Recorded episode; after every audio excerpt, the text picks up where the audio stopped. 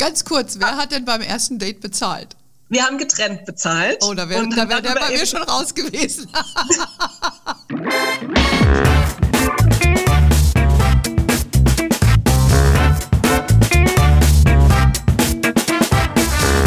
Ich begrüße euch super herzlich zum Her Money Talk, dem Geld- und Karriere-Podcast für Frauen.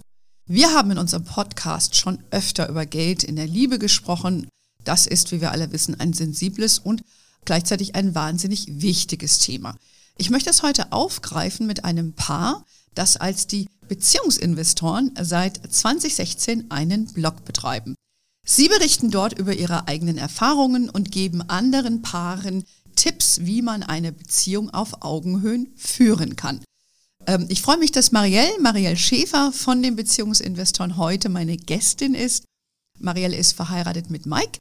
Beide haben einen Sohn. Baby Nummer zwei ist unterwegs. Glückwunsch gleich mal an dieser Stelle. Und Marielle ist hauptberuflich in einer Unternehmensberatung tätig und Mike ist Psychologe. Mit dir, Marielle, sprechen wir jetzt mal darüber, wie ihr eure gleichberechtigte Beziehung definiert und wie ihr sie lebt, wie ihr eure Alltagsfinanzen regelt und ganz wichtig, wie lässt sich die Elternzeit gerecht aufteilen, um einem Karriereknick, den ja viele Frauen dann auch haben, nachdem sie Kinder bekommen, wie, wie man dem vorbeugen kann. Erstmal, Marielle, ganz herzlich willkommen bei uns im Podcast. Hallo, vielen, vielen Dank für die Einladung. Es freut mich sehr, hier zu sein. Ja, ich freue mich, dass ich dich alleine gewinnen konnte, weil du kommst ja sonst immer im Doppelpack. Ja, aber heute ist alles anders. Heute ein Gespräch unter Frauen. Genau, so machen wir das jetzt mal. Äh, nicht, dass wir den Mike nicht gerne mögen oder den herbei hätten, aber wir sind jetzt hier heute mal, sage ich jetzt mal, so schön unter uns. Ihr seid ja eines der wenigen Paare, die sich so aktiv und auch so nach außen, sage ich jetzt mal, mit dem Thema Geld in der Beziehung auseinandersetzen. Erzähl mal ganz kurz, wie, wie kam das eigentlich dazu, dass ihr A, nicht nur diesen Blog gegründet habt, sondern das für euch so einen Stellenwert hat? Und mich würde auch interessieren, was hat denn euer Umfeld so dazu gesagt, ähm, dass ihr da so tickt? Ja, also das war tatsächlich eine Entwicklung über einen längeren Zeitraum, wie das ja meistens bei solchen Dingen so ist. Ähm, bei uns war es tatsächlich so, dass wir von Anfang an sehr offen über Geld miteinander gesprochen haben. Ähm, wir sind jetzt inzwischen auch elf Jahre zusammen und bei unserem ersten Date war das schon kein Tabuthema, da haben wir schon darüber gesprochen. Wir haben eben relativ schnell rausgefunden, dass wir allerdings einen sehr unterschiedlichen Umgang mit Geld hatten und vor allem auch unterschiedliches Geld mitbekommen haben, ja, unterschiedliches Geldwissen, unterschiedliche Lage einfach zu dem Zeitpunkt hatten. Ich hatte da, ich habe da deutlich mehr eingebracht, ähm, obwohl ich fünfeinhalb Jahre jünger bin als Mike und ihn dann kennengelernt habe und mir so dachte, oh, ein, er ist schon so erwachsen und was auch immer, ja. Und dann musste ich irgendwann feststellen, ja, aber Geld hat er irgendwie keine Ahnung. naja. Ganz kurz, wer hat denn beim ersten Date bezahlt? Wir haben getrennt bezahlt. Oh, da wäre wär der bei mir schon raus gewesen. ja, und bei mir war es eben so, also, oder wir haben darüber gesprochen während dem Date, dass das halt äh, blöd ist, wenn er mich jetzt einlädt, weil ähm, ja, dann muss ich mich ja nochmal mit ihm treffen, um zurück einzuladen. weißt du, ich meine? Und er hat gesagt, wenn ich mich nochmal mit ihm treffe, dann möchte er, dass ich das aus freien Stücken tue. ja. Okay, verstanden. unser erstes Gespräch übers Geld. Ähm, aber ich darf euch heute eine Premiere ankündigen, denn am 27. April findet die erste Her Money Investment Night statt. Wir streamen live aus einem professionellen Studio direkt zu dir ins Wohnzimmer. Egal, ob du Anfängerin bist oder bereits erfahrene Anlegerin, es ist für dich auf jeden Fall etwas dabei. Wir, das sind neun Frauen und aus Diversity-Gründen ein Mann. Mit mir im Studio sind unsere Redakteurinnen Siemenhäuser und Jessica Schwarzer. Sechs weitere Finanzexpertinnen teilen ihr fundiertes Wissen mit euch. Das ist doch mal geballte Frauenfinanzpower von Frauen für Frauen. Es gibt ein Anfängerinnen-Special zu Fonds, ETFs und zu Aktien. Wir tauchen ein in die Welt der grünen Geldanlage. Du lernst mehr über den Sinn einer Dividendenstrategie und erfährst, was die Megatrends der Zukunft sind. Du kannst dann live mitdiskutieren mit unseren Experten bzw. Expertinnen über die Renditeaussichten einzelner Investmentklassen. Also schnell anmelden für die Hermoney Investment Night am 27. April. Alle Infos auf hermoney.de unter Events. damit hat es eben angefangen. Wir haben sehr offen eigentlich darüber gesprochen und haben da so unseren Weg gefunden, mit diesem Unterschied auch umzugehen. Und haben dann eben irgendwann gemerkt, ja, wir möchten auch mit anderen darüber sprechen. Wir möchten uns austauschen und haben aber das Gefühl gehabt, in unserem Freundeskreis, andere Paare, die wollen nicht mit uns über Geld sprechen oder über Aktienanlage oder was auch immer, äh, weil sie selbst miteinander nicht über Geld sprechen. Mhm. Und ja, klar, wenn man mit dem Lieblingsmenschen nicht über Geld spricht, warum dann mit irgendwie Freunden und Bekannten? Ne? Mhm. Und dann haben wir gesagt, wir gucken mal online. Online haben wir auch niemanden gefunden, also haben wir den Blog gegründet. Habt ihr gedacht, macht das selber. Äh, ja. War ja auch eine, eine gute Entscheidung. Ähm, das ist ja auch ganz schön gewachsen, glaube ich, was ihr da gemacht habt. Also ich beobachte das, wir kennen uns ja schon eine Weile. Ihr wart ja damals auf der ersten Veranstaltung, die wir zu diesem Thema hatten, ne? Geld oder Liebe, hatten wir euch ja eingeladen. Das war damals in Hamburg äh, mit der Brigitte beim Finanzsymposium. Genau. Ähm, also von daher finde ich das, fand ich das sehr spannend. Äh, äh musst zugeben, am Anfang denkst du erstmal, deshalb habe ich auch gefragt, ne, wie hat dein Umfeld reagiert? denkst du erstmal, okay, ne, die machen hier alles per Spreadsheet. Wie sieht das dann äh, in der intimen Beziehung aus? Das sind so Assoziationen, die man dann vielleicht da so ein bisschen hat. Ähm, aber äh, ich denke mal, dass, dass ihr da einen guten Weg gefunden habt. F vielleicht nochmal eine Frage. Du sagst, ihr seid von unterschiedlichen Levels gekommen. Das heißt, so ein Klartext, du hattest mehr Geld als er. Das ist ja oft ja. nicht so. Umgekehrt ist es ja meistens so, dass er mehr verdient, vielleicht auch mehr mitgekriegt hat von zu Hause oder wie auch immer. Und ähm, hat das ihn da vielleicht auch ein bisschen unter Druck gesetzt oder, oder was hat das gemacht? Also, ja, wie gesagt, bei uns war es andersrum und es war schon, ich glaube, Mike hat es gar nicht so unter Druck gesetzt. Also er sagt zumindest immer, für ihn war das so ein total neues Feld. Er hat so viel Neues gelernt dadurch, auch durch äh, meine Familie einfach. Also bei ihm in der Familie wurde sich zum Beispiel nicht über Immobilieninvestitionen oder so ausgetauscht. Und er hat halt das gesehen wirklich als Chance, was er da alles lernen kann. Ja? Mhm. Und unter Druck gesetzt hat es eigentlich eher mich tatsächlich, hm. weil als Frau kriegt man ja immer so mit, ja, der Mann, äh, der soll natürlich auch ein bisschen für einen sorgen können, gell? Und ähm, dann wiederum wurde mir auch immer gesagt, pass auf dein Geld auf, lass dir das nicht von einem Mann irgendwie dann, also nicht wegen der Liebe dein Geld verprassen quasi, gell? Ähm, als wir geheiratet haben, wurde ich auch direkt von meiner Tante gefragt, aber ihr macht einen Ehevertrag? Hm. Und ich so, ja, ja. Und dann hat sie erst gratuliert. oh, krass. Also das war dann eher so ein bisschen, dass der Druck bei mir war und dass ich auch den Punkt hatte irgendwann, dass ich gesagt habe, naja, also wie soll das langfristig in unserer Zukunft fun fun funktionieren, ja? Mhm. Aber ähm, ja, wir konnten da eigentlich dann immer einen ganz guten Weg finden, dadurch, dass wir eben miteinander offen darüber gesprochen haben und geschaut haben, wie funktioniert es, dass wir beide für uns eine Win-Win-Lösung finden, mit der wir beide ja, ich finde es auch bezeichnend, dass der Mike, ähm, der ist ja, hat ja eingangs auch gesagt, ähm, ist ja Psychologe. Ja. Und ähm, ich finde das auch immer wieder bezeichnend, ähm, dass das an sich natürlich auch ein Mann ist, der seinen Gefühlen da mehr zugewandt ist und, und seine Lebensdefinition auch eine andere ist. Äh, also ohne dass ich ihn jetzt so nahe kenne natürlich wie du, aber aus meiner langjährigen Erfahrung mit anderen Männern. Ja, äh, ist das halt nicht so einer, der sich aus meiner Sicht lediglich über seine Visitenkarte und so über das Außen definiert. Und da glaube ich auch viel mehr mit dir in den Dialog gehen kann und das, wie, wie du auch beschreibst, das für sich als Chance begreift und nicht als Bedrohung sieht.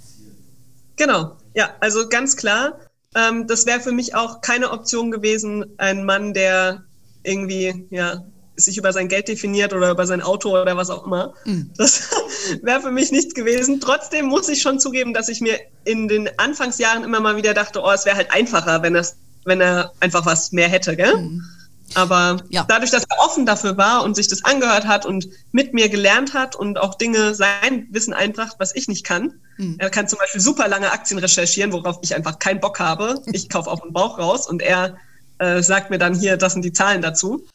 Ähm, ja, da, er war dafür halt offen. Wenn er das nicht gewesen wäre, dann hätte das sicherlich mehr Konflikte hervorgerufen. Mhm.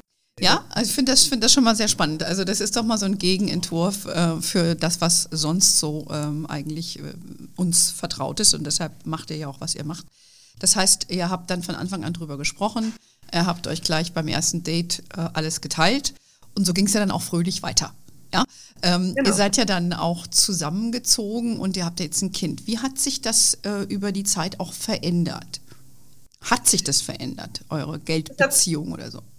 Ja, es hat sich schon verändert, wie wir mit dem Geld umgehen, ähm, weil wir am Anfang, wie du gerade gesagt hast, alles wirklich strikt getrennt haben. Wir haben alles 50-50 aufgeteilt und haben dann eben immer, ja, wir waren damals beide noch Studenten und haben dann eben immer auf einem generell niedrigen Niveau gelebt. Und ich habe halt meine Ersparnisse, die ich hatte, die hatte ich halt, aber die haben wir nicht, äh, Wir haben quasi nicht auf dem Niveau gelebt, was ich eigentlich hätte haben können, mhm. sondern wir haben immer auf einem niedrigen Niveau uns getroffen und da halt alles 50-50 geteilt.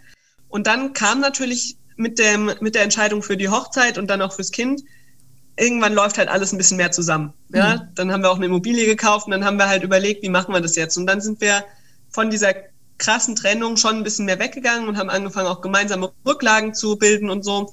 Und da haben wir zum Beispiel eine Lösung, die, glaube ich, auch vielen Paaren helfen würde, egal ob jetzt der Mann oder die Frau mehr verdient. Ähm, wir machen es so, bei dem, was reinkommt von unseren Einkünften, also wenn ich mehr verdiene, dann habe ich das, dann habe ich halt mehr, äh, dass wir davon einen Prozentsatz am Monatende immer auf die gemeinsame Rücklage überweisen, also zum Beispiel 10 Prozent und sagen, alles, was in der gemeinsamen Rücklage ist, gehört uns dann 50-50. Das heißt, wenn die Waschmaschine kaputt ist, zahlen wir die von unserem gemeinsamen Rücklagenkonto und die gehört uns dann 50-50, theoretisch. Und da ist dann nicht die Diskussion, wer bringt jetzt mehr ein, nur weil derjenige gerade Geld hat. Und das ist halt gerade wichtig, wenn sich dann die Einkommenssituation verändert. Gell? Also, weil ja, wenn wir immer so verdienen würden, keine Ahnung, ich verdiene irgendwie 60 Prozent, er 40 Prozent, dann wäre es ja kein Problem, dann könnte man alles immer so aufteilen. Aber dann kommen Elternzeiten, dann kommt vielleicht mal Kurzarbeit, aus was auch immer für einem Grund, vielleicht ja. baut sich jemand eine Selbstständigkeit auf und das kann man halt ausgleichen, wenn man vorher schon gemeinsame Rücklagen schafft. Natürlich macht man das erst, wenn man schon ein bisschen zusammen ist. Ja, aber das ist elementar. Also ich habe gerade ja. einen anderen Podcast auch gemacht zu dem Thema, äh, wie man so die, so ganz basic, wie man die Alltagsfinanzen äh, regelt, Kontenmodell, können wir vielleicht bei euch gleich nochmal ein bisschen drüber sprechen. Aber dann kam halt auch das Thema Rücklagen auf, ne? Weil ähm, auch wie du sagst, man versteht unterschiedlich und jeder geht ja mit dem Geld, das er selber dann hat, auch anders um. Ja, der eine ist vielleicht eher geizig, äh, was ich ja auch bei dir gelesen habe. Du hast ja geschrieben, du hast gelernt, Geiz auch mal Geiz sein zu lassen und locker in die Zukunft zu blicken. War ja auf eurer Homepage ein Satz. Ähm, und der andere ist eher ja, großzügig mit seinem Geld und, und dann hat er gar nichts übrig, wenn jetzt die berühmte Waschmaschine die Grätsche macht. Ja, also vielleicht gehen wir mal nochmal konkret auf eure Alltagsfinanzen. Das heißt, ihr habt drei Konten, das habe ich jetzt schon mal rausgehört, oder? Das heißt, ihr habt jeder, äh, wie habt ihr das von Anfang an gemacht dann? Äh, halbe, halbe? Also am Anfang hatten wir es ein Drei-Konten-Modell auch, oder ganz am Anfang nicht, hatten wir einfach nur zwei Konten, aber dann irgendwie mit dem Zusammenziehen und so kam relativ schnell das Drei-Konten-Modell. Und da war es aber so, dass jeder hat sein Geld bekommen und aufs gemeinsame Konto haben wir wirklich nur das überwiesen, was wir gebraucht haben. Okay. Am Monatsende war dann das gemeinsame Konto auch wieder leer, so ungefähr. Mhm.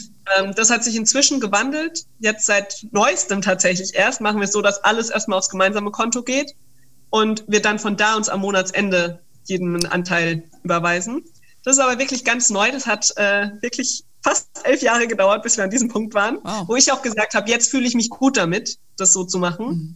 Ähm, davor war das mehr getrennt und war auch klarer, wem gehört was. Mhm. Ja? Und äh, das heißt, ihr, euer gesammeltes Vermögen, ich sage jetzt einfach mal, keine Ahnung, ja. 10.000 Euro geht jetzt einmal im Monat auf, auf das Gemeinschaftskonto, was von euch beiden verdient wird. Ja. Und ihr habt jetzt Kosten, keine Ahnung, sagen wir mal äh, 7.000 Euro und da bleiben 3.000 übrig. Das heißt, jeder kriegt dann 1.500 Euro, äh, die dann überwiesen werden oder geht das, wie geht Ganz das? Ganz so einfach ist es nicht. Habe ich mir fast gedacht. Natürlich, du kennst ja unsere Excel-Tabellen. Ähm, wir haben dann für, die, für diesen übrigen Betrag uns verschiedene Töpfe überlegt. Ähm, also wir haben gesagt, 25 Prozent kriegt jeder auf sein individuelles Konto einfach wieder, kann damit machen, was er will. Und die restlichen 50 Prozent, die dann übrig bleiben, ähm, haben wir aufgeteilt in einen Aktienrücklagentopf, einen Immobilienrücklagentopf und einen generellen Rücklagentopf. Ja? Mhm. Dass wir sagen, generelle Rücklagen für, wenn wir hier was brauchen, ähm, oder wenn wir in Urlaub fahren wollen, Immobilien für unsere inzwischen zwei Immobilien, wenn da irgendwie, also Sondertilgungen und so weiter, wenn wir das machen möchten, und einen für Aktien. Und wenn der Aktientopf wieder bei 3000 Euro ist, dann kaufen wir wieder eine Aktie zusammen. Aha, okay. Ja, bei ja. euch ist alles wirklich total gescriptet. Durchgeplant. Ja, ja. Ja, aber ich, ich glaube, also das ist, äh, zeichnet euch aus, dass ihr diese Disziplin auch habt und beide auch so eine Begeisterung dafür.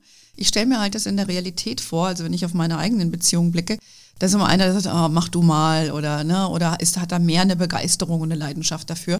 Aber bei euch scheint das ja, ähm, ja eine Dauerleidenschaft zu sein oder äh, stellt ihr da auch Ermüdungserscheinungen fest? Wo du sagst, auch bitte, Schatzel, heute nicht, heute nur kuscheln oder so. Also wir haben einen festen Termin, wann wir darüber sprechen. Ah. Wir machen immer am Monatsanfang, machen wir quasi einen Monatsrückblick, also schreiben uns auf, was ist im letzten Monat passiert und dann sprechen wir über Geld. Darüber hinaus sprechen wir eigentlich nicht mehr über unser Geld, weil das eben automatisiert ist und wir klar haben, so und so viel Prozent geht da einfach in die verschiedenen Töpfe. Ist ähm, doch aber das waren dann eher die initialen Unterhaltungen, ja. Also im Alltag können wir schon über viele andere Dinge sprechen als über Geld. Ja, aber das ist doch ein wichtiger Tipp, ja. Das empfehlen ja. wir ja eigentlich auch immer von Herrn Money, dass wir sagen, macht euch so quasi so ein Gelddate. Und ihr macht das ja schon seit vielen Jahren, das funktioniert für euch und das finde ich doch auch eine Erleichterung zu wissen. Wir haben jetzt heute ist der heute ist der erste, ne, zum Beispiel. Genau. Heute reden wir jetzt übers Geld und dann check, haben wir das erledigt und dann haben wir jetzt Spaß für den Rest des Monats zu wissen, wie viel wir auf dem Kopf haben können. Ja, und, äh, und dann ist es doch gut. Das ist, glaube ich, doch ein guter Hinweis für viele.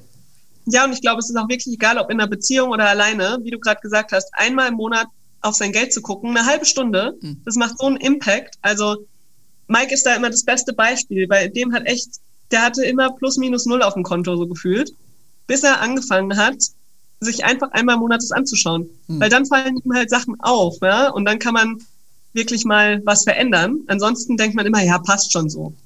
Also ja, ja, es gibt ja auch viele, die dann sich wegducken. Ne? Ich gucke mir gar nicht mein Konto an, weil ich will gar nicht wissen, wie viel Miese ich habe und so weiter. Das ist natürlich keine ja. gute Strategie. Aber man sieht auch, dass, äh, wo ihr unterschiedliche Vorgehensweisen habt, du die immer schon so diszipliniert, immer schon dein Thema, mit mehr Geld aufgewachsen, aber er sich dem auch zugewendet hat, dass das auch funktionieren kann. Das heißt, man kann sein Verhalten auch verändern und das Positive daran finden. Das ist auch ein wichtiger Hinweis, denke ich. Ja, auf jeden ja. Fall. Ähm, eines der Dinge, die, die wir gleich mal besprechen sollten, ist Thema Gleichberechtigung in einer Beziehung. Ich sage ja auch immer, eine Beziehung auf Augenhöhe führen. Ähm, das ist für mich persönlich wichtig. Ähm, und ich sage jetzt mal einfach mal eine gleichberechtigte Beziehung. Aber was ist denn jetzt für dich eine gleichberechtigte Beziehung? Wie definiert ihr das denn eigentlich? Und vor allen also, Dingen, wie kann man das dann auch aufrechterhalten? Aber da, jetzt erstmal, wie definierst du das? Also für mich bedeutet eine gleichberechtigte Beziehung tatsächlich, dass beide dieselben Möglichkeiten haben, die gleichen Zugänge und dass es keine Automatismen gibt von wegen, das kannst du nicht machen, weil du bist eine Frau oder das kannst du nicht machen, weil du bist ein Mann. Ja? Mhm. Sondern dass wir wirklich beide dieselben Möglichkeiten haben. Sei es jetzt beim Geld, sei es bei der Kindererziehung, sei es beim äh, sich selbst verwirklichen mhm. mit einem Business oder was auch immer. Also das ist für mich Gleichberechtigung, dass man über all diese Dinge miteinander sprechen kann und gemeinsam eine Win-Win-Lösung immer sucht und es nicht darum geht, das machen wir so, weil das haben wir schon immer so gemacht oder das macht man so als Mann und Frau. Mhm. Das ist für mich Gleichberechtigung. Mhm. Okay, das äh, stelle ich mir nicht immer ganz einfach vor, äh, weiß ich auch aus eigener Erfahrung, weil es spielen sich ja Filme in unserem Kopf ab. Ja. ja?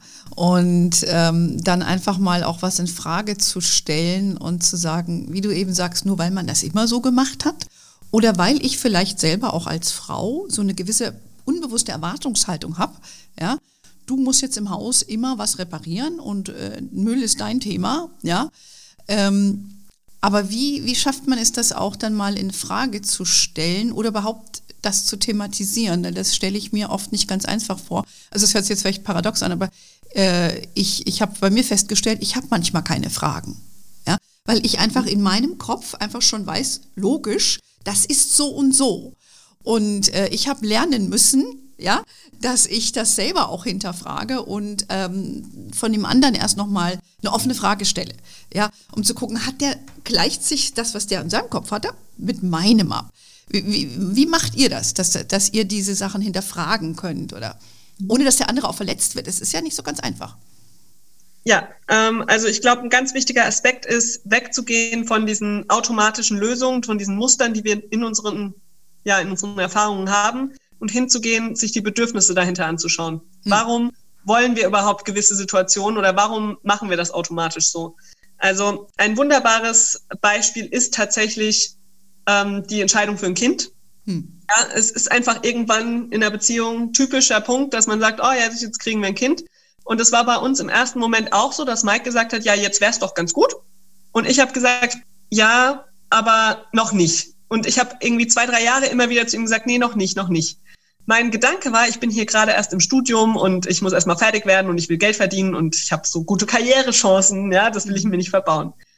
Dieses Bedürfnis habe ich aber erstmal gar nicht mit ihm geteilt, sondern ich habe nur diesen Druck gespürt, hm. er will ein Kind und ich bin nicht so weit. Und gelöst haben wir es eigentlich dann darüber, dass wir über die Bedürfnisse gesprochen haben, dass ich gesagt habe, ich möchte meine Karriere machen, ich möchte irgendwie was erreichen, außerhalb von Mama sein. Ähm, Und er aber zu mir gesagt hat, ja, ich möchte aber Papa werden, bevor ich uralt bin. Dadurch, dass er fünfeinhalb Jahre älter ist, hat er halt gesagt, er wäre eigentlich schon gerne Papa, bevor er 30 ist. Ähm, und dann hat er auch gesagt, er möchte auch Zeit mit dem Kind verbringen. Er möchte nicht einfach das Kind bekommen und ich bin zu Hause. Und als wir darüber gesprochen haben, hat sich überhaupt erstmal die anderen Lösungen aufgetan, dass wir ja nicht dieses klassische Rollenbild machen müssen, dass es vielleicht nicht bedeutet, ein Kind zu bekommen, meine Karriere ist zu Ende, bevor sie richtig angefangen hat. Und dadurch, dass Mike eben auch gesagt hat, er möchte zu Hause bleiben, aber das war in meinem Kopf überhaupt gar keine Option, mhm. bis wir darüber gesprochen hatten. Mhm. Mhm. Ja, ja finde ich, finde ich sehr gut. Äh, gutes Beispiel, dass man das sich da annähert. Und ähm, ja, Gleichberechtigung heißt ja für viele, und vielleicht gehen wir auf das, auf das Kinderthema, kommen wir gleich nochmal, weil das ja elementar ist. Ähm, Gleichberechtigung heißt, heißt das jetzt für dich aber auch so im Alltag 50-50, ich sag mal, alles teilen, äh, heute Müll, du, morgen ich oder, oder wie, wie, wie habt ihr das ge gelöst? Also was so Hausarbeit angeht, da gehen wir tatsächlich danach, was sind denn, was ist das kleinste Übel für jeden? also ähm, das hat bei uns wirklich kein Fokusthema. Darüber haben wir uns zum Glück auch noch nicht gestritten. Ähm, aber auch was das Geld angeht, also ich finde nicht, dass Gleichberechtigung bedeutet, man muss unbedingt 50-50 machen. Ja. Mhm. Weil man hat vielleicht unterschiedliche Voraussetzungen. Wenn der eine 80 Prozent des Familieneinkommens oder des Beziehungseinkommens beiträgt, ja, dann ist es einfach schwierig, 50-50 zu machen. Mhm. Ähm, und dann ist gleichberechtigt vielleicht auch eher zu sagen, nee, wir verteilen es anders. Mhm. Ähm, oder wir sprechen nochmal drüber, brauchen wir denn den Standard desjenigen, der 80 Prozent reinbringt? Oder gehen wir auf den Standard, Lebensstandard von demjenigen, der weniger verdient? Mhm. Dann kann man wiederum 50-50 machen. Mhm. Ja, aber da geht es halt wieder um die Bedürfnisse, zu sagen, mhm. wie wollen wir leben? Ähm, wie viele sind wir auch bereit, an unserem Geld zum Beispiel für eine Wohnung auszugeben? Mhm. Ähm, okay. Aber es, also dieses Pauschal, wir machen bei allem 50-50, das ist für mich nicht Gleichberechtigung. Ja. Sondern Gleichberechtigung ist, man hat wirklich gemeinsam darüber gesprochen, über die Bedürfnisse und gemeinsame Lösungen erarbeitet, mit denen mhm. beide gut leben können. Mhm. Ja, finde ich ein sehr guter Hinweis. Ähm, lass uns mal über, über das Elterndasein auch sprechen, weil das ist ja so der, ich meine, euer Modell ist klar, äh, ihr arbeitet, aber wie ihr das macht, besprechen wir in, in einer Sekunde. Aber vielleicht mal vorweg, für diejenigen, ähm, die dann sich entscheiden, als Frau einfach zu Hause zu bleiben, wenig oder nicht zu arbeiten sowas, solche Paare habt ihr ja vielleicht auch in eurem Blog oder in euren Gesprächen, die ihr da führt. Was empfiehlt ihr solchen Paaren, wie sie dann ihre Finanzen regeln sollen? Weil da ist ja dann nichts mehr mit 50-50 Aufteilung, ähm, wenn wenn die Frau kein eigenes, großes, aktives Einkommen mehr hat. Also wenn es eine gemeinsame Entscheidung war, dass äh, sie das macht, diese Aufgabe übernimmt, dann finde ich ganz persönlich, sollte auch alles Geld, was reinkommt, auf ein gemeinsames Konto gehen und dann der Familienalltag davon ja finanziert werden, weil man muss halt auch einfach mal sagen, sie steuert ihre Care-Arbeit dann bei mhm. und ähm, er steuert eben die Erwerbsarbeit bei. Ja, aber beides hält die Familie am Laufen, die gemeinsame, für die man sich gemeinsam entschieden hat. Mhm. Wenn man schwierig wird, wenn man sich nicht gemeinsam für dieses Modell entschieden hat, wenn es ein Automatismus war, weil dann ist es natürlich so, dass der Mann sich irgendwie da sagt, ja, okay, jetzt muss ich hier alles finanzieren ich würde vielleicht auch gerne zu Hause bleiben. Mhm. Ähm, und sie wiederum sagt natürlich auch berechtigt, ich bringe hier super viel Arbeit ein für uns und kriege nichts dafür. Mhm. Also dann ist es halt schwierig und dann kommen auch die Konflikte, mhm. die wir ganz oft kriegen. Ja, ja, das glaube ich. Also das ist, glaube ich, nochmal ein eigener Podcast, äh, was man da für Konflikte hat und äh, was da so an, an Dimensionen aufkommt. Und ich glaube, dann ist auch dieses, was ich immer sage, Geld ist Macht. Das ist ja. eigentlich das dann das Thema, ne? Weil dann man dann sehr leicht in diese Falle tappt und sagt, hey, ich verdiene X, du machst, du verdienst gefühlt null, ja. Und dann wird aber dann dieser Aspekt, Entschuldigung, dieser Care-Arbeit oder diese Kiste am Laufen zu halten privat, der wird dann nicht gleich äh, bewertet finanziell. Ja, und es ist halt auch nicht nur diese eine Situation, dass jetzt, wer hat jetzt gerade Geld zur Verfügung oder nicht, sondern es geht halt ja auch noch viel weiter. Es geht um die Altersvorsorge irgendwann, ja. Ich meine, eine Frau, die irgendwie 20 Jahre zu Hause bleibt, die kriegt keine signifikante Rente mehr. Und dann ist wieder die Frage, macht man irgendwelche Ausgleichszahlungen oder nicht? Ähm, wenn ja, wie gestaltet man das? Also da gibt es tausende Dinge, die man da zu diskutieren hat. Ja. Auf der anderen Seite, genauso für den Mann, ey, der hat die ganze Verantwortung dann für mhm. die Finanzen, gell? Mhm. Was muss das auch, oder was ist das auch für ein Druck für ihn, dass er dann ja. das Geld nach Hause bringen muss? Was passiert, wenn in seinem Job irgendwas passiert? Absolut. Das ist also das darf man auch nicht vergessen. Das ist nicht nur für die Frauen eine ja. blöde Situation, sondern auch für die Männer ja. oftmals. Ich stimme dir 1000 Prozent zu, aber gut, wir beide leben, haben ähnliche Lebensmodelle. Ich bin zwar älter als du, aber ich habe das ja immer so praktiziert. Ich habe ja immer Vollzeit gearbeitet.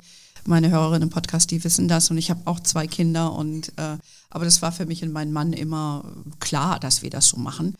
Ähm, was aber auch an, bei uns andere Hintergründe hatte, weil ich, äh, wir ja lange in den USA gelebt haben und mein Mann ja auch Amerikaner war und der auch immer eine arbeitende Mutter hatte. Also wir haben andere Role Models da irgendwie gehabt und, und durch meine Zeit dort habe ich das auch anders erlebt. Aber für viele deutsche Frauen, die hier ihren Alltag leben, ist das immer noch eine Hürde, wie wir wissen. Es sind ja auch die Zahlen, die das bestätigen. Wobei ich sagen muss, ich muss jetzt nicht äh, anderen mein Lebensmodell auftruieren. Ja? Also ich sage, das musst du entscheiden, wie du das möchtest, aber du musst eben wissen, was sind die finanziellen Konsequenzen. Das ist auch immer, was wir sagen. Das klassische Rollenmodell ist völlig fein, das kann man machen, aber man muss sich bewusst dafür entscheiden und Richtig. es halt nicht ähm, automatisch machen. Ja, ja, ja. Und ich finde, ich stimme dir wirklich 100.000 Prozent zu. Ich finde, der Druck auf die Männer ist auch immens, wenn du das alles auf eine Person machst. Wir haben es jetzt auch in der Corona-Zeit gesehen. Mhm. Ich kenne da auch Paare, die haben frisch geheiratet wo er immer gesagt hat, hey Schatzel, also eigentlich, ne, lass das doch hier und, und so, ne. Und im Umkehrschluss ist sie, die heute das Geld äh, reinbringt, weil er durch Corona bedingt, jetzt nicht verschuldet, aber überhaupt kein Einkommen mehr hat. Ja. Also, wie die Amerikaner sagen, shit happens, ja. Und äh, das ist, verstehe ich auch unter Gleichberechtigung, ne? dass man dem einen das nicht alles überlässt, sondern äh, genau. Ja. Aber wir, wir haben da sehr moderne Einstellungen. Jetzt lass uns mal sprechen, und das finde ich auch ganz wichtig äh, und sehr spannend wie ihr das gelöst habt, nachdem ihr jetzt Eltern wurdet. Ähm, ihr seid jetzt Eltern, wenn ich richtig in Erinnerung habe, seit drei Jahren, ja? Ja, Oder fast, fast. Genau. Und jetzt kommt ja bald Baby Nummer zwei, ja, finde ich auch super. Und ähm, wir wissen ja, dass das der Wendepunkt ist für die Karrieren von Frauen. Und ähm, ihr habt jetzt aber ein eigenes Modell gefunden, wie ihr das regelt, sodass du weiter vielleicht auch Karriere machen kannst und willst. Erklär uns doch mal, was ihr für Beschlüsse getroffen habt, um eure Bedürfnisse zu befriedigen? Genau, also unser großer Punkt war wirklich, dass ich gesagt habe, ich kann nicht jetzt nach zwei Jahren arbeiten raus. Das mache ich nicht. Und ähm, unsere Lösung war dann so, dass ich tatsächlich nur sechs Monate komplett zu Hause geblieben bin, beziehungsweise fünf Monate eigentlich. Der erste Monat war Mutterschutz, was man ja, kann man ja nichts gegen tun. Ist auch gut so. Ähm, aber insgesamt war ich sechs Monate quasi raus aus dem Job und dann bin ich zurückgegangen, nur mit 15 Stunden. Also das war nicht viel. Das waren zwei Tage die Woche, äh, zwei kurze Tage. Aber es waren eben diese zwei Tage, die ich wieder da war und ähm, präsent war vor Ort. Ja? Und das war super wichtig. Und gleichzeitig hat Mike eben auch seine Arbeitszeit reduziert, so dass wir das erste Jahr, also wir haben das komplett ohne Fremdbetreuung abdecken können, weil das ist ja oft auch so eine Angst von den Leuten, oh Gott, das Kind nicht zu früh in die Fremdbetreuung zu geben, mhm. wo ich auch sage, das kommt total drauf an, was man hat für ein Modell, ja. Aber gut, wir haben das ganze erste Jahr so hingekriegt, indem wir es halt miteinander aufgeteilt haben. Also insgesamt hatten wir beide gleich viel Elternzeit. Wir haben beide drei Jahre genommen und haben uns auch das Elterngeld 50-50 aufgeteilt. Und ja, ich bin halt relativ schnell wieder zurück. Inzwischen bin ich bei 30 Stunden. Ich war zwischendurch alles gemacht. 15 Stunden, 25, 28, jetzt 30 also nach und nach wieder erhöht. Ich wurde auch in der Zeit befördert. Also auf meine Karriere hat es wirklich eigentlich sogar einen positiven Einfluss gehabt, diese mhm. Elternzeit, weil meine ähm, Vorgesetzten auch gesehen haben, wie gut es auch so funktioniert. Ja, die waren davon auch überrascht. Mhm. Und ähm, ich glaube, ich schaffe jetzt in meinen 30 Stunden auch eigentlich das Pensum, was ich vorher in 40 hatte. da solltest du dringend nachverhandeln. Äh. naja, ich gehe jetzt bald erstmal wieder in Elternzeit. Aber ähm, ja, und bei Mike ist es eben auch so, ja, er arbeitet aktuell auch 30 Stunden und dadurch können wir es halt auch jetzt. Unser Sohn ist jetzt bei einer Tagesmutter immer vormittags. Ähm, aber dadurch, dass wir beide 30 Stunden machen, übernimmt Mike morgens das Hinbringen. Da kann ich schon arbeiten. Und ähm, dann das Abholen mache ich und dann kommt Mike eben auch nicht so spät nach Hause. Und das ist für uns als Familie auch einfach sehr schön, weil diese Elternzeit für uns auch wirklich sehr viel qualitative Familienzeit gebracht hat. Mhm. Äh, würdest du was im Nachhinein anders machen? Ähm, also wir werden jetzt beim zweiten Kind schon das eine oder andere anders machen, aber einfach weil jetzt die Situation eine andere ist. Mhm. Ähm, zu da, dem damaligen Zeitpunkt war es echt perfekt. Also ich bin super froh darüber. Wir werden beim zweiten Kind jetzt beide komplett äh, ein Jahr raus sein. Mhm. Ähm, aber das hat andere Hintergründe, einfach weil jetzt die Situation so ist, dass wir sagen, wir möchten uns auch auf unseren Blog konzentrieren wir möchten auch einfach, jetzt bin ich weiter in meiner Karriere, ja, jetzt ist es nicht mehr so schlimm, ein Jahr raus zu sein. Mhm. Okay. Aber damals war das ideal und anders kann ich mir im Nachgang auch nicht vorstellen. Mhm. Äh, jetzt hast du ja beschlossen, sechs, nach sechs Monaten wieder zurückzukehren. Also ich höre das ja sehr häufig von den Frauen. Ja, natürlich nehmen wir jetzt mal das eine Jahr. Ich höre auch sehr häufig, dass Chefs, das sind ja meistens immer noch männliche Chefs, ähm, dann sagen, ja Gott, also nehmen Sie sich doch die Zeit, gönnen Sie sich das doch. Als ob der wüsste, was das bedeutet, wenn man sich ein Jahr mit dem Kind daheim gönnt, aber lassen wir das. Ähm, ich ich, ich habe das bekannterweise anders gemacht. Ich bin nach drei Monaten, war ich wieder voll da obwohl ich da auch so ein Face-In gemacht habe, so ähnlich wie du. Was, was, was rätst du diesen Frauen ähm, nach einem, das ist ja so der Klassiker, man sagt jetzt, man bleibt jetzt einfach mal ein Jahr daheim.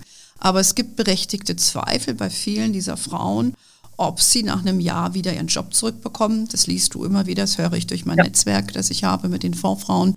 Dann wurde was abgemacht, kaum ist die weg, zack, hat ein anderer den Job.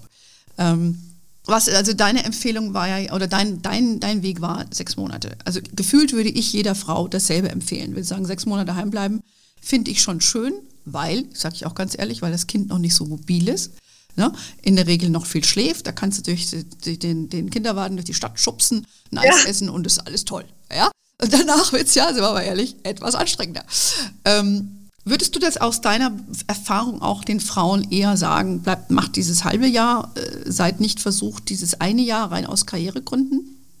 Ähm, ich würde es noch nicht mal rein aus Karrieregründen, aber ja, aus Karrieregründen macht es auf jeden Fall Sinn, irgendwie nicht ein Jahr wegzubleiben. Also diese sechs Monate, das war halt eine Zeit, die konnte mein Arbeitgeber auch gut überbrücken. Ja? Ähm, da war nicht einfach dann alles weg. Im Gegenteil, meine Stelle wurde erweitert, weil diejenige, die als Vertretung quasi kam, wurde dann meine Mitarbeiterin, als ich wieder kam. Mhm. Ähm, und vorher hatte ich keine Mitarbeiterin. Also war, ähm, bei mir hat es das wirklich ausgezahlt, nur so kurz weg zu sein. Mein Arbeitgeber war darüber auch überrascht, muss man auch sagen, ähm, haben aber einfach offen das auch aufgenommen, haben gesagt, wir probieren das. Ähm, neben dem Karriereaspekt muss ich aber auch einfach sagen, es ist super gut für einen selbst. Ja, also mir hat so gut getan, dann wieder zu arbeiten, diese zwei Tage über was anderes nachzudenken als Windeln und Milch und äh, warum schreit das Baby jetzt? Mhm. Ähm, so gern ich meinen Sohn habe, ich liebe ihn abgöttisch natürlich.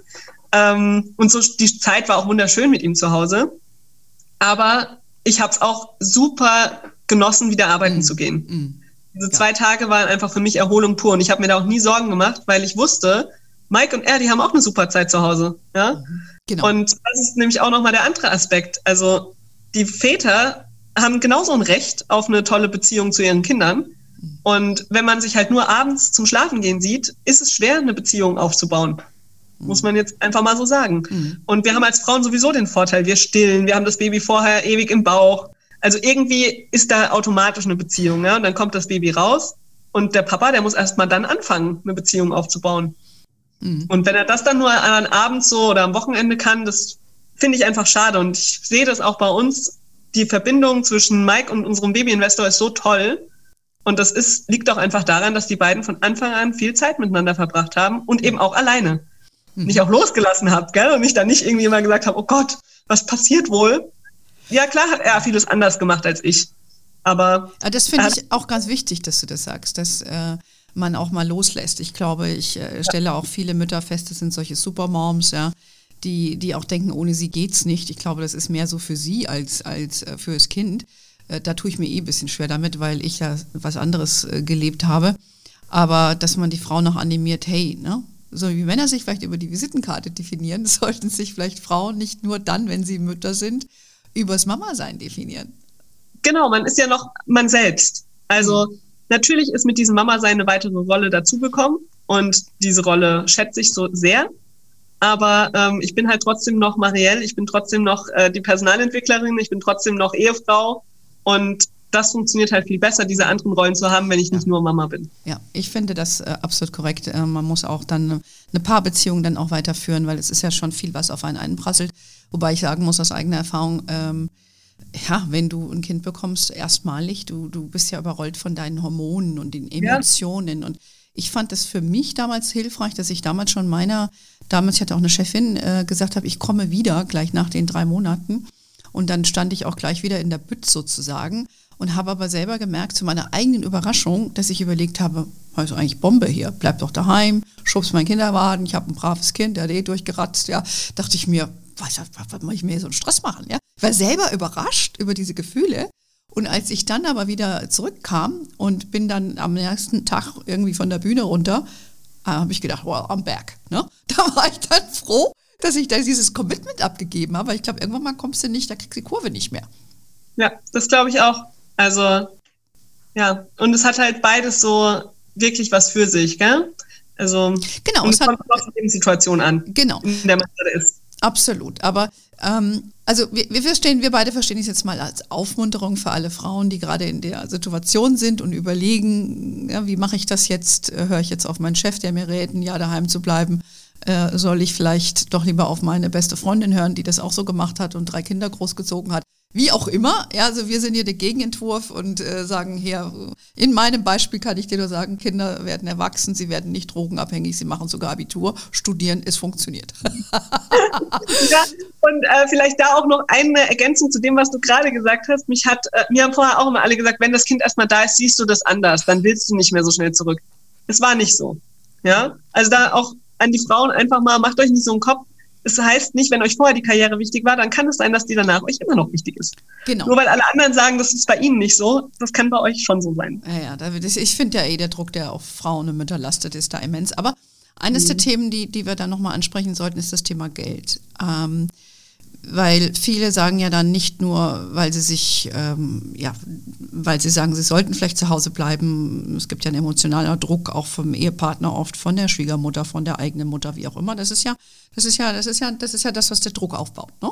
Nicht nur, ja. was du selber dachtest, denkst, sondern was dir von außen gesagt wird. Aber das ausschlagende Argument ist ja dann häufig das Thema Geld. So nach der Art, lohnt sich gar nicht, wenn ich wieder arbeite ja, weil steuerlich oder hier oder da und äh, auch vielleicht mit dieser Elternzeit. Was, was hast du denn da zu entgegnen? Also ähm, natürlich, das Elterngeld berechnet sich ja erstmal danach, wie viel habe ich vorher verdient. Ja? Und wenn wir dann in diesem klassischen Modell sind, dass der Mann mehr verdient, dann natürlich kriegt sie dann erstmal weniger Elterngeld. Aber dann ist natürlich auch die Frage, naja, wäre es dann nicht sinnvoller, er beantragt Elterngeld? Er kriegt ja dann auch mehr. Ja? Also, ich meine, klar, es ist irgendwo gekappt, bei 1800 Euro ist ja, die Grenze. Genau. Ähm, aber das muss man auch erstmal kriegen. Dafür muss man 2700 netto im Monat verdienen. Verdienen jetzt auch nicht alle Männer. Ja? Und ähm, also das ist mal der erste Punkt. Nur diese Sache, ich bleib zu Hause, weil er verdient ja mehr. Ja, er bekommt dann auch mehr Elterngeld. Wirklich einfach mal durchrechnen. Und dann kommt es halt auch wirklich mal darauf an, über dieses Jahr hinaus zu denken. Weil Elterngeld gibt es insgesamt nur 14 Monate wenn beide es nehmen.